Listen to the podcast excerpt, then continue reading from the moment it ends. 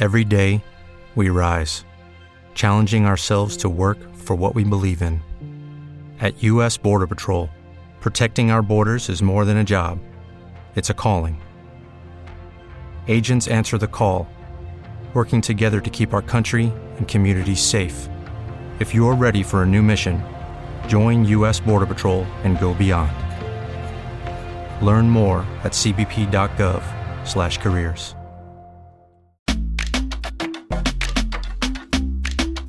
Bienvenidos a Coordenadas del Alma, una conversación entre amigas para explorar nuestra curiosidad.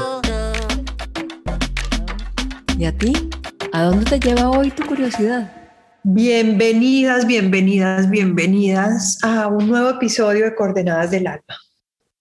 Aquí estamos Carolina Alonso, Goya Zuluaga, Liliana Bernal y yo, Marta Lucía Buralle conversando una vez más sobre nuestras coordenadas del alma. Y hoy traigo un tema que de alguna forma hemos estado inconscientemente evadiendo en coordenadas del alma, creo. Vamos a ver qué opinan ustedes, pero mi tema de hoy es la pandemia. Nosotros eh, nacimos como coordenadas del alma durante la pandemia. Todos nuestros episodios han sido grabados durante la pandemia y nunca hemos hablado de este tema y creo que llegó el momento de hacerlo. Entonces, niñas, la sala está abierta. Conversemos. ¿En qué estamos con esto de, entre comillas, la pandemia, la palabra de moda?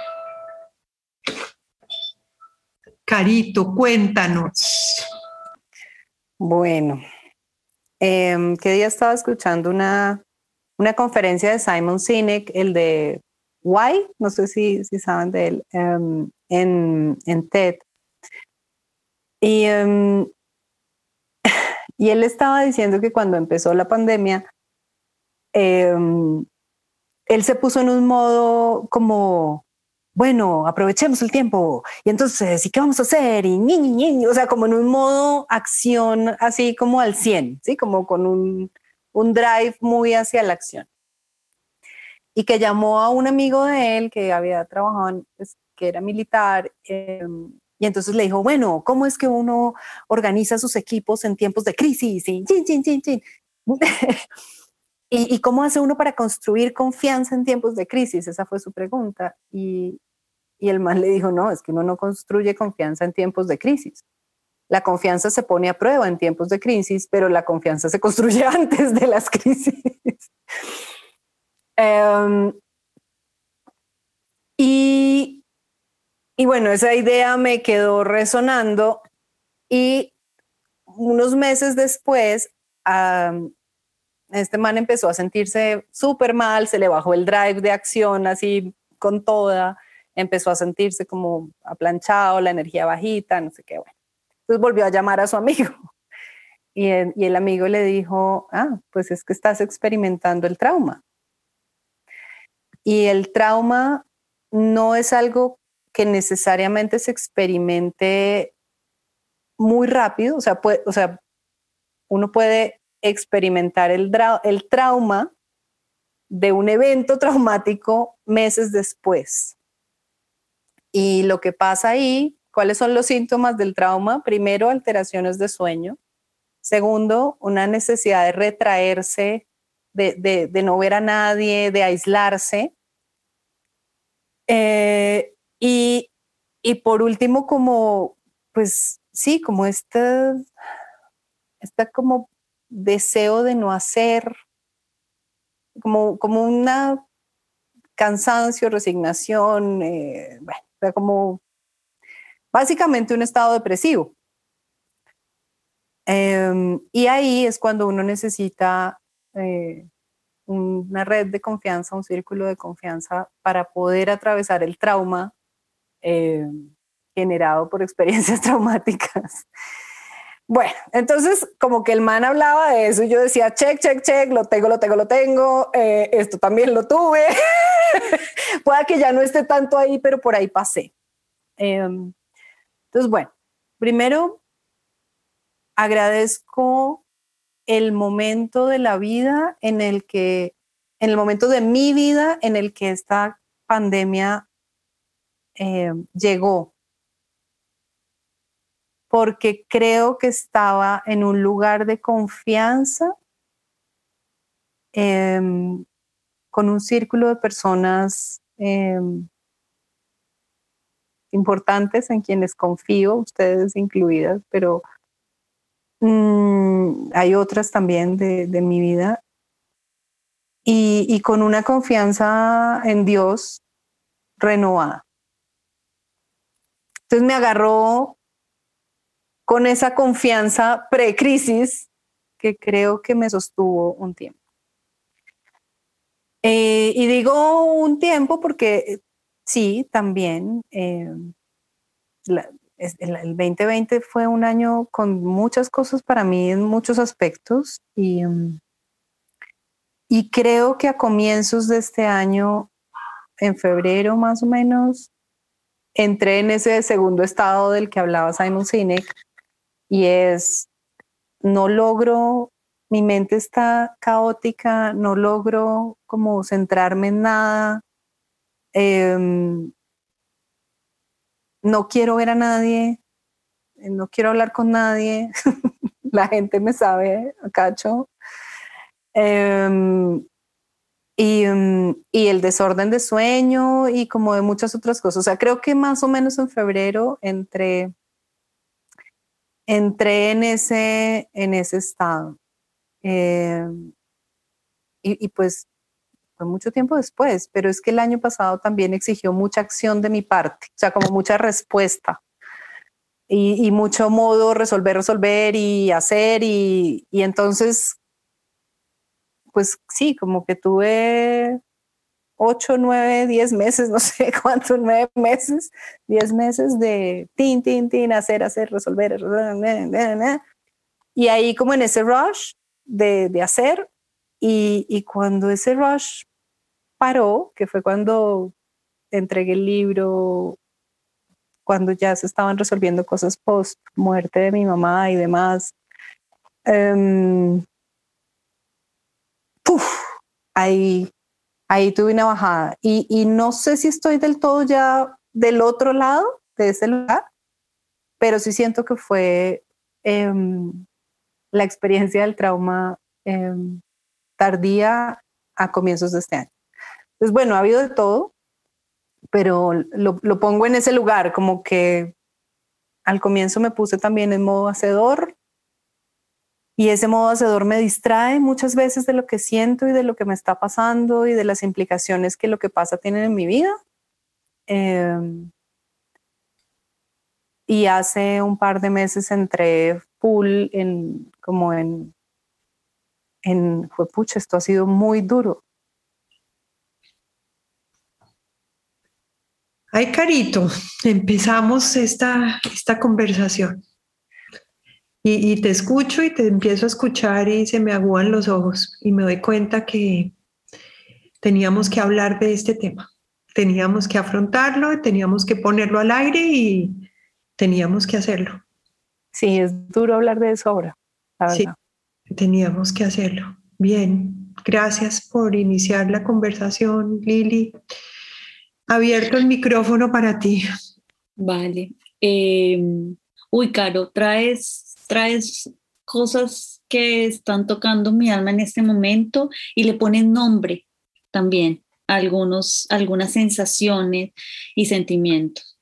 Eh, yo me iba a ir por un lado súper, súper primera etapa de, desde antes del modo hacer y, de, y del modo creatividad.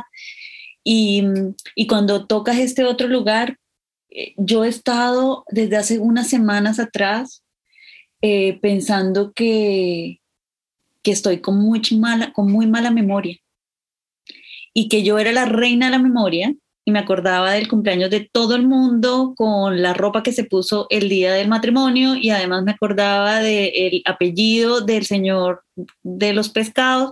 Entonces, y ahora no me acuerdo de nadie y aparecen los actores y yo tengo que hacer un esfuerzo por decir, ¿cómo era que empezaba? Empezaba por E, por E. Y entonces era E, E, y me quedo. Y se los confieso así entre risa y nervio, un nervio horrible porque es como una, una, una sensación de que me desconozco en medio de este mar de, de incertidumbre. No soy yo la que no se acuerda, yo soy la que se acuerda. Entonces hay algo con la identidad que me está pasando últimamente y déjame ponerlo en el trauma, porque me encantó que trajeras esa palabra, porque yo, como no vengo del área de la psicología, esa palabra es muy lejana para mí. Yo nunca he tenido trauma. o sea, los tengo cuando me los diagnostican, pero no es porque yo los tenga. Entonces, cuando pones la palabra trauma, yo digo, claro, si esta vaina ha sido muy fuerte. Hemos tenido que sacar los recursos de por allá, desde las despensas más, más eh, lejanas y hemos tenido que reciclarnos y hemos tenido que transformar modos de hacer, de ser, de estar, de asear, de, eh, hemos tenido que convertirnos en muchos roles durante la pandemia. Entonces, te agradezco poner la conversación ahí eh, eh, y, me invita a mí a mirar cómo está siendo este, este tiempo de trauma. Entonces, me parece que en muchos momentos he tenido mucho miedo. También como hay un espacio emocional asociado a la pandemia que, que, no, era, no era de los que yo regularmente eh, habitaba antes de la pandemia. Eh, entonces el miedo como un compañero mucho más, mucho más eh, visible.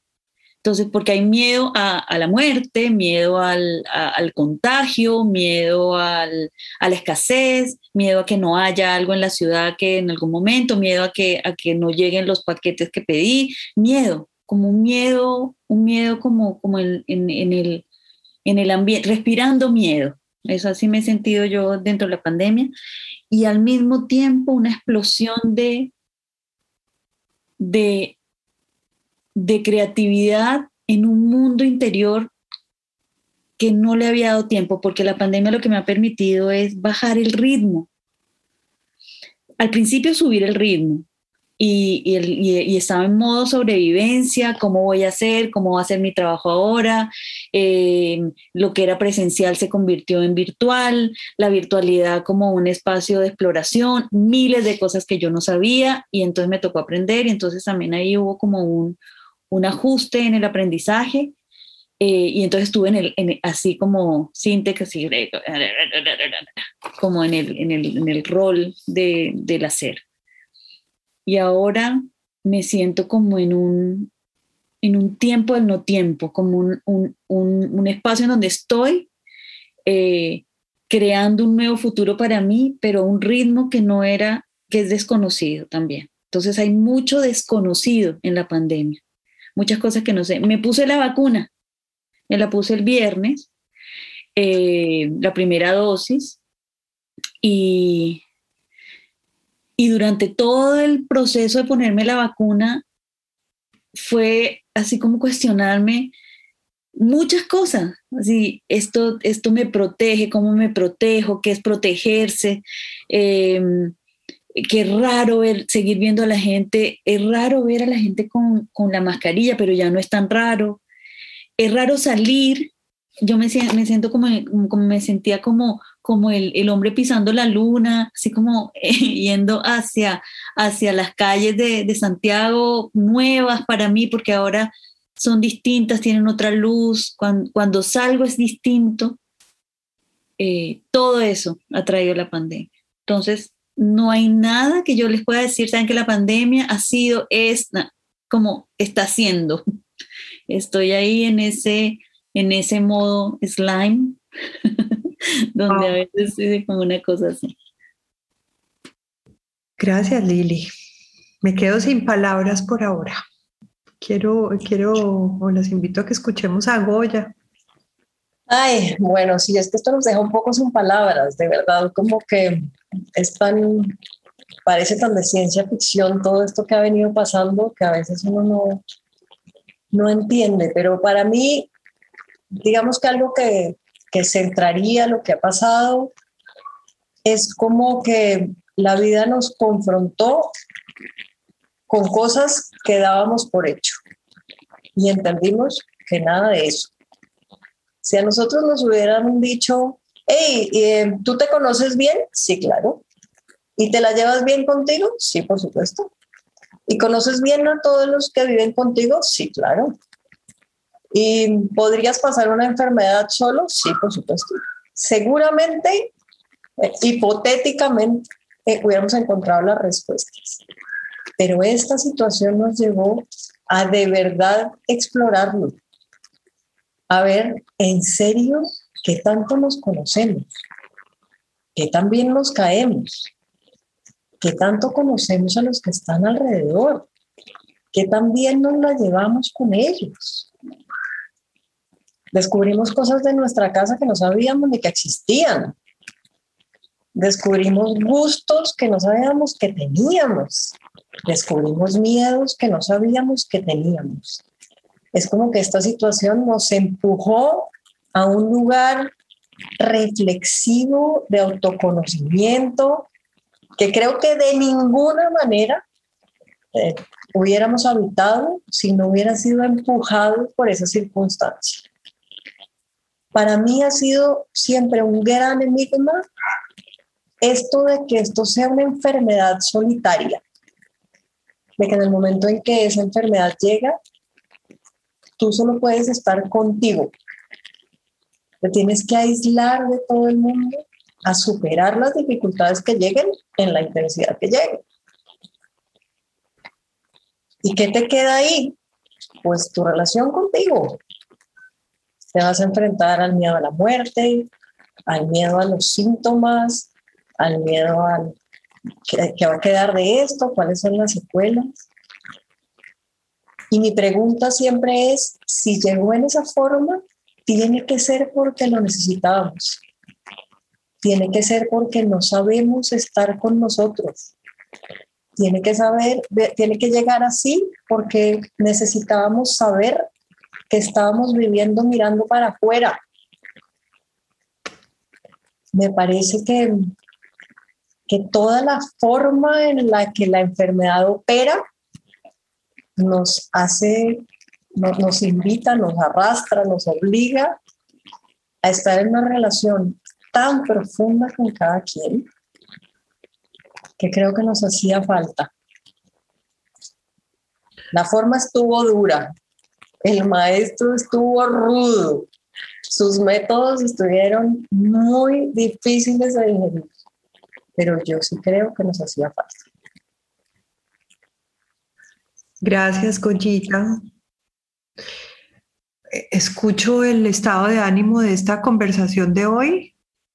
¿Lo escuchan? ¿Lo sienten? Es un estado de ánimo uy, que me genera un respeto porque me estoy dando cuenta de, de todo, lo que, todo lo que ha pasado que no habíamos puesto sobre la mesa.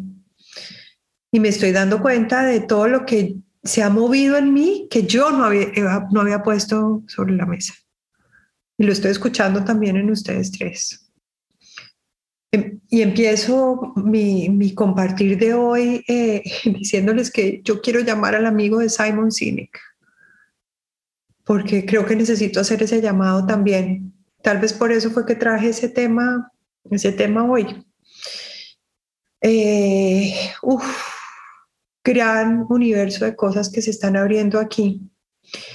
Me doy cuenta que, que la pandemia, y le voy a poner el nombre así tal cual, eh, por muchos meses no podía decir la palabra pandemia.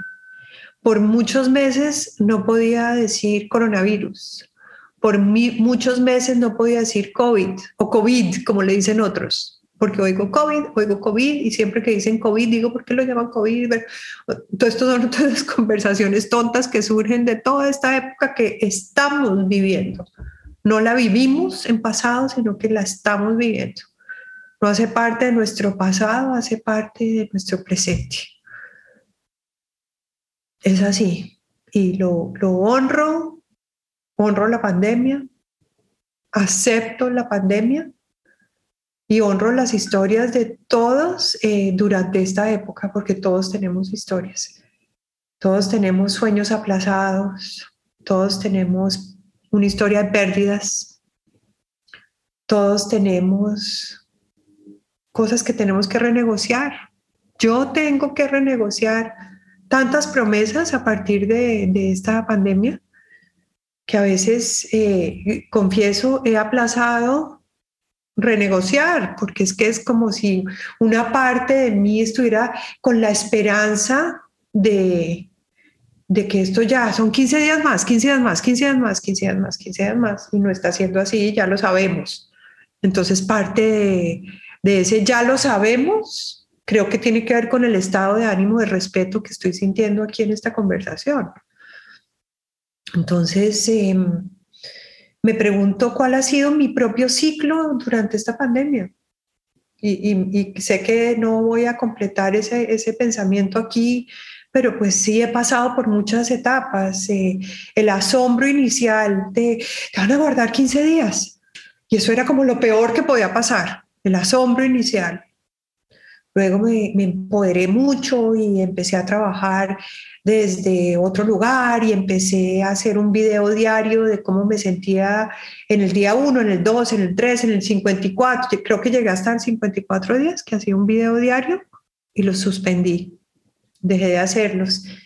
Eh, en el trabajo que hago, de hecho en el trabajo que hacemos todas, eh, compartimos mucho con agentes de cambio yo tengo trabajo todos los días con personas que son agentes de cambio y de alguna forma todos hemos sentido que tenemos que empoderar al mundo. No podemos bajar la guardia, tenemos que tener la responsabilidad de tener esa voz de aliento. Yo la he mantenido durante este año largo. Y de ahí ha surgido una creatividad impresionante y unos procesos de acompañamiento preciosos y unos grupos, o sea, la historia de las maravillas que la pandemia ha generado en mi vida, tengo muchas, pero esa no es mi conversación de hoy. Mi conversación de hoy es, ok, now what? ¿Y ahora qué? Porque creo que em, después de haberme metido en una burbuja consciente y por elección propia durante un mes y medio. Me metí en esta burbuja de, por allá en el fondo, la conversación de, no sé cuándo se va a acabar esto, entonces con elección consciente me voy a meter en esta burbuja de un mes y medio para aprovecharme a mis hijas, a mis nietos, a mis yernos, a mi familia, con todo lo que pueda. Y lo hice y dije, se la voy a apostar toda. No le dije que no a nada. Le dije que sí a todo, lo que quería el uno, lo que quería el otro, lo que era él, todo. Y yo sabía que era una burbuja que tarde o temprano tenía que volver a salir de ella. Pero tomé la decisión de meterme ahí y ahora ya salí y estoy haciéndome preguntas grandes y creo que estoy en un, eh, no, no lo hubiera llamado trauma, pero lo voy a poder llamar así, creo que estoy es en un duelo Estoy en un duelo de lo que fue y ya no va a ser. Y eso genera un duelo, es una pérdida y una renuncia y es un dolor, por eso se llama duelo y todas sabemos eso. Eh, es un duelo a los sueños que tuve, que necesito eh, reajustar nuevos sueños, porque es que ya los que tenía hace un año y medio no están funcionando, porque no son. Y, y renegociar promesas en mi vida promesas personales y promesas con otros, porque mi vida se basa en promesas y, las promesas estaban basadas en una vida que ya no es la que, la que tengo ni la que tenemos ninguno. Eso a todo nivel, a nivel financiero, o sea, eh, todo lo que está pasando a nivel financiero en nuestra vida, todo lo que está pasando en nuestras relaciones, todo lo que está pasando en nuestro diario vivir, todo, todo requiere de poner un mapa nuevo y renegociarlas. Entonces estoy ahí, em, estoy ahí y me estoy mirando, observando y, hablando del tema. Entonces em, ahí las voy dejando con esto. Goyita, ¿tú quieres decir algo? Sí, bueno, estaba, obviamente, sí, siento el clima de esta conversación tan distinta. Creo que cada quien está por allá buscando en sus archivos cómo es que ha sido todo esto. Y, y me haces pensar mucho en que creo que a cada persona la ha confrontado con algo que le cuesta. A mí en lo personal me ha confrontado la noticia de que no puedo controlar nada. Y eso, pues claro, me sacude porque eh, yo se suponía que tenía un plan y que estaba caminando sobre ese plan y me sentía muy dueña de ese plan. Y esto me trajo el aprendizaje de, mira que no, no controlas, controlas mucho menos de lo que creías. Si tú ya sabías que había muchas cosas que no controlabas, ahora sí que te tengo la noticia de que el control que tienes es mucho menos de lo que te imaginabas. Y a mí eso Sí, eh, vuelvo al punto que ponía antes. Hipotéticamente, si me hubieran preguntado hace un año y medio, hey, ¿y qué pasaría si sintieras que no tienes control sobre nada? no sé, me da como vacío en la panza. Seguramente eso me hubiera asustado mucho. Y hoy lo veo como una gran liberación. Lo que pasó para mí con la comprensión de que no controlo absolutamente nada el que tampoco me importa lanzarme a cosas que antes pensaba más. Porque al final, esto se puede acabar mañana. Y yo no me voy a quedar con las ganas de probar. Entonces, de alguna manera me ha alivianado esa sensación de sobrepensar las cosas, de sobreanalizar, de tener escenarios pintados por si acaso. El único escenario que hoy está claro es el hoy, es el este momento. Y ya llevamos un rato así, nos vamos acostumbrando a eso. Todavía tenemos la tendencia de volvernos y volvemos y decimos, no, tal vez en junio lo logremos. Mm, mm, y al rato recordamos, bueno, pues no sabemos, ¿no? Es como que ya lo vamos entendiendo y lo vamos poniendo en el día a día. Lo único cierto es este momento. Entonces, a mí personalmente, eso me ha liberado mucho y me ha, me ha empujado a la acción de una manera más, más tranquila, más, no me importa nada distinto a probarlo, a ponerlo afuera. No me voy a quedar con esto guardado. Sorpresa. Y bonito que te, que te esté pasando eso y que te estés dando cuenta. Qué lindo. Qué lindo, Goyita. Caro, ¿tú querías compartir algo? Em, sí. Estoy pensando en que em, en que pues sí, esto ha sido como todo un remolino emocional para todos. Estaba pensando que a comienzo de la pandemia uno recibía diariamente como unos 8 o 10 memes chistosísimos, ¿sí? Como de, eh, la foto del el Opera House de Sydney y, y, era como sueño y realidad eran los platos en el lado, platos apilados o, o sea, como que y, bueno, y aquí en Colombia que reaccionamos siempre con una velocidad impresionante y tenemos una cosa con el humor que creo que es como nuestra primera reacción. Y, em, y, la necesitábamos, sí, como que uno necesita reírse un poco en medio de semejante em, cambio tan inesperado. Hoy en día no recibo un solo meme gracioso sobre la pandemia. Hoy en día siento que, que el recurso como de evitar confrontar lo que está pasando a través de la risa o del hacer o de bla, bla, bla, o sea, otras cosas, como que ya no está tan presente. Entonces, como que me, pasa a mí y, creo que nos está pasando también como cultura, como que mm, hemos tenido distintas maneras de, de reaccionar a esto. Y, mm, y lo que veo hoy es que como cultura estamos haciendo lo que hemos sabido hacer hasta ahora, o sea, hemos estado resolviendo el problema con los recursos que hasta ahora hemos resuelto los problemas. Entonces, por ejemplo, creemos que la vacuna es la solución. Y, obviamente, entonces, todos los gobiernos se meten a buscar las vacunas, a desarrollar las vacunas. Pero es que el tema el tema es que este ya no se problema, o sea, yo no sé, como que la enfermedad como tal no es el problema. Mm, ahí sí, como que necesitamos elevarnos a otro nivel de conciencia para poder resolver el problema que se generó en este nivel.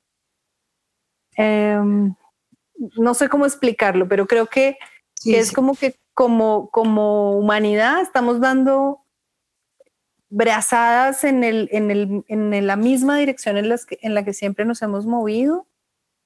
Mucha gente a nivel personal ha hecho procesos como los que Goya describe, que creo que todos hemos estado ahí como en una confrontación con nosotros mismos, como en, una, en un llamado a conocernos más, a, a, estar en otro lugar distinto y a tratar de actuar desde ahí, pero creo que como humanidad mm, seguimos empeñados en el retorno a la normalidad, aunque la llamemos nueva normalidad, pero al final quisiéramos que fuera la misma de antes. Total, eh, em, y usando los mismos recursos.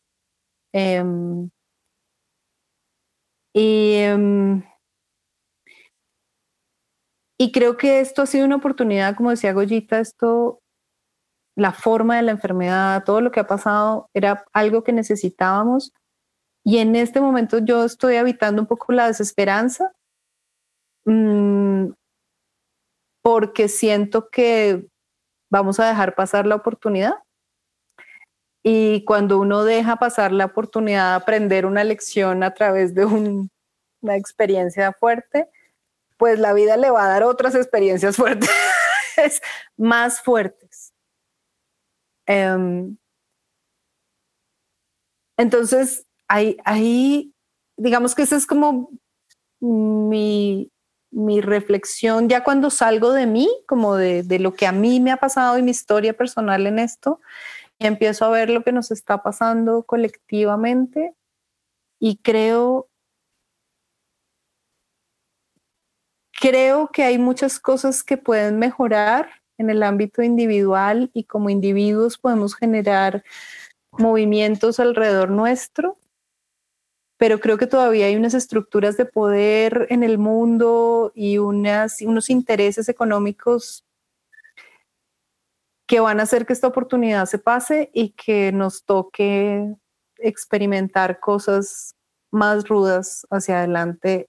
Em, y ahí entonces me asalta obviamente mi preocupación como madre y digo, fue madre, eh, esto va a estar muy duro para nosotros, pero también para los que vienen. O sea, yo lo siento, no ando, no ando esperanzada y no ando muy confiada de la humanidad con respecto a esta, a esta travesía colectiva, porque además no hay nada que pase en Francia, en Estados Unidos, en Turquía, eh, en Sudáfrica, en Brasil, en Chile, en Costa Rica o en Colombia, que no afecte, que no nos afecte a todos. Entonces,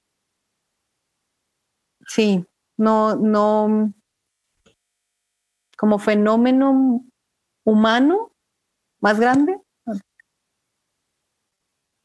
veo que, que vamos a tener que afrontar otras cosas muy duras. Y, y bueno, eso implica que tendremos que poner nuestro, nuestra atención y nuestra, y nuestra creatividad y, nuestro, y nuestra fe y nuestra energía en, en tratar de contrarrestar el lado oscuro de la fuerza. Eh, y es un reto alto para quienes lo podemos ver, y tenemos poder de actuar frente a ello. Eh, y hay un momento, ahí hay momentos en los que digo, ay, puta, pero ¿por qué? ¿Por qué a mí? ¿Por qué a nosotros nos tocó esto?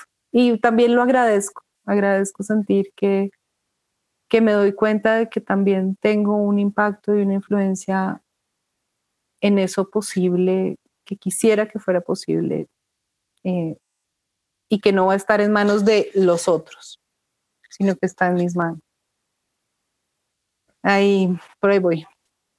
Quisiera poder decirte que estás equivocada, que ojalá estés equivocada, pero, pero sí me siento muy alineada con todo tu pensamiento colectivo y con esa necesidad grande de un cambio de nivel de conciencia individual y colectivo, indudablemente. Y creo que es que estamos en un duelo colectivo y ya lo, lo estoy viendo en todo el mundo.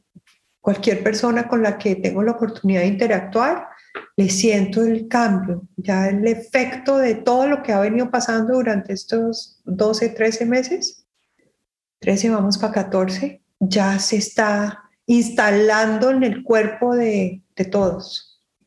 Nuestros cuerpos lo, lo, lo sienten y no tiene nada que ver con que tengamos o hayamos tenido COVID o no. El cuerpo nuestro es diferente eh, y los invito a que, a que se miren su cuerpo pandemia. Yo ahorita escuchándolas fue que reflexioné sobre mi propio cuerpo en pandemia y, y algún día podemos conversar sobre eso y, y, sobre cómo, cómo el cuerpo también está viviendo la pandemia. A mí también me vacunaron eh, y todo lo que me pasó con el tema de la vacuna y, y con todas las preguntas que vienen con la vacuna. ¿Esto será que sí? ¿Esto será que no? ¿Esto será que, bueno, toda la conversación derivada de ahí, que es tan grande como la misma conversación de, de la pandemia, porque esto pues no se acaba aquí. Eh, Lili, ¿tú querías decir algo antes de que empecemos a cerrar? Sí, eh, quiero como, como, como eh, el estado de ánimo que me produce la conversación eh, es un estado de ánimo que conozco súper, porque en mi soledad lo, lo, mantengo, lo tengo, me asusto, eh, me, me, aparece la desesperanza, aparece como, el, el, como la nostalgia eh, y, el futuro que, que, estoy viendo para mi hija y entonces pienso, pucha, y entonces ella le tocó el colegio por virtual y entonces no va a conocer a los amigos de una manera en que los amigos que son tan importantes, ya empiezo así. Y me acordé de una frase que escuché en un curso de un amigo mío que decía, no me acuerdo de quién es, pero eh, la frase era, dejemos el pesimismo para tiempos mejores. Y me parecía tan bonita porque, porque efectivamente eh, en este momento yo creo que hay un compromiso también que, que que por mi forma de ser o mi manera de, de, estar o por lo que he estudiado y todo, como que me quiero comprometer con un, con un espacio de esperanza y además porque me sirve para sostener el día a día, eh, en, donde, en donde yo pueda entregarme también a, a construir esperanza en medio de todo. Eh, y para hacerlo, eh, eh yo como que quiero renovar los votos conmigo misma en, en, un, en la construcción de un estado de ánimo eh, que me permita a mí sostenerme. Eh, y, y, y, sé que, y sé que necesito también el espacio del bajón para volver como otra vez a, a, a renovar estos votos, a renovar estos votos. Quiero, quiero sentir que, porque a mí me ha acomodado mucha parte de la pandemia, me ha acomodado esto de quedarme en la casa, me ha acomodado esto de no tener planes tan, tan claros, me gusta, me, me, me gusta como navegar ahí en algunos momentos, perder el control y entonces ya, bueno, como no se sabe, entonces no se sabe. Eso también me parece, me parece como un, un, algo, algo, algo bello. Y otra cosa que ha traído la pandemia es que esta ciudad donde yo vivo, que es Santiago de Chile, es muy oscura y muy contaminada. Y en la pandemia se ha descontaminado, entonces me ha permitido ver otras cosas. Eh, ver cielos azules, estaba acostumbrada a cielos grisáceos y entonces ahora aparece esto. Y, y por ahí quiero terminar mi reflexión y contarles mi coordenada del alma, si es posible. Eh, yo me quedo con eh, dejar que mis conversaciones con mis amigas me hundan y me eleven. Les quiero agradecer infinitamente esta conversación y que nos hayamos dado el espacio para hacerlo. Totalmente. Gracias por esa coordenada. Me conmueve un montón escucharla. Goyita, ¿cuál es tu coordenada de tu alma hoy? Mi coordenada de hoy es que nos quedemos en la bonita costumbre de, de abrir todas las alacenas de nuestra vida. Que vayamos a mirar todos los rincones, que vayamos a limpiar lo que no hemos limpiado, que vayamos a saborear lo que no hemos saboreado. Todo lo que esta encerrona nos obligó a hacer, mantengámoslo como una bonita costumbre en nuestra vida, porque seguro que ahí hemos encontrado buenos regalos. Gracias, Goya. Gracias por esa linda coordenada. ¿Y tú, Carito, cuál te llevas hoy? Mm. Bueno, la conversación como me agarró en medio del bajón, todavía no logró eh, em, elevarlo, pero yo me llevo el, poder que tiene nombrar. Em, nombrar eh, la esperanza o la desesperanza, nombrar la tristeza o el duelo, em, la inquietud, el deseo. Mm, sí, el poder que tiene nombrar lo que nos pasa em, sin, sin, juicios, pero, pero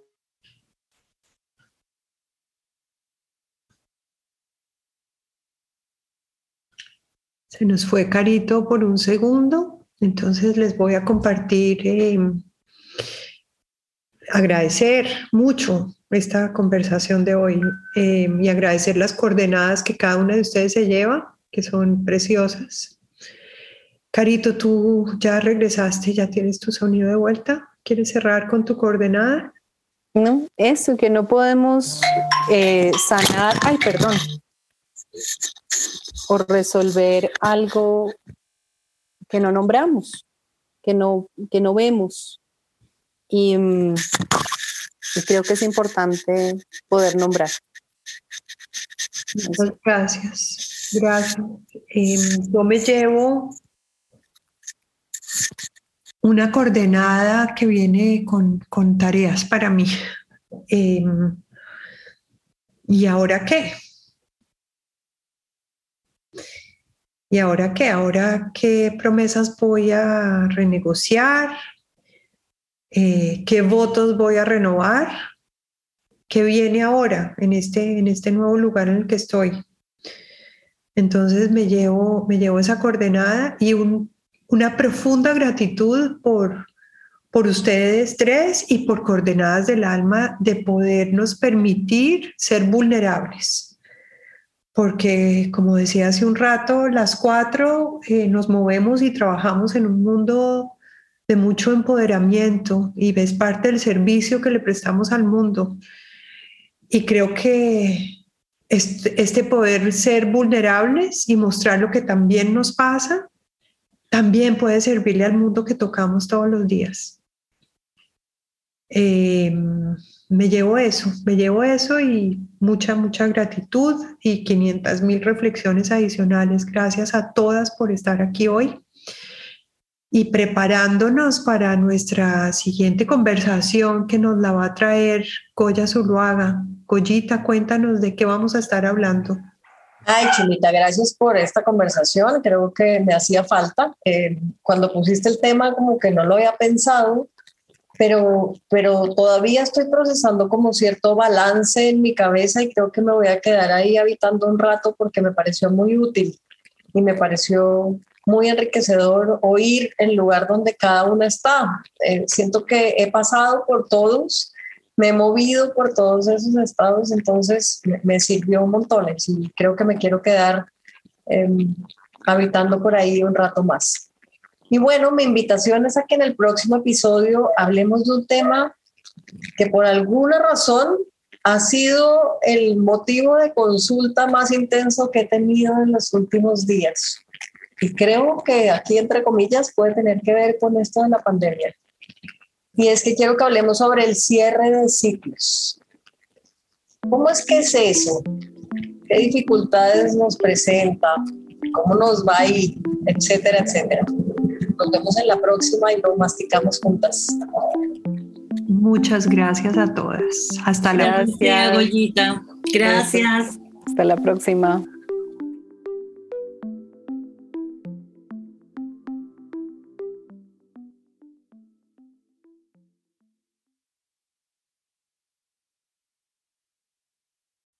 Swimsuit? Check. Sunscreen? Check. Phone charger? Check.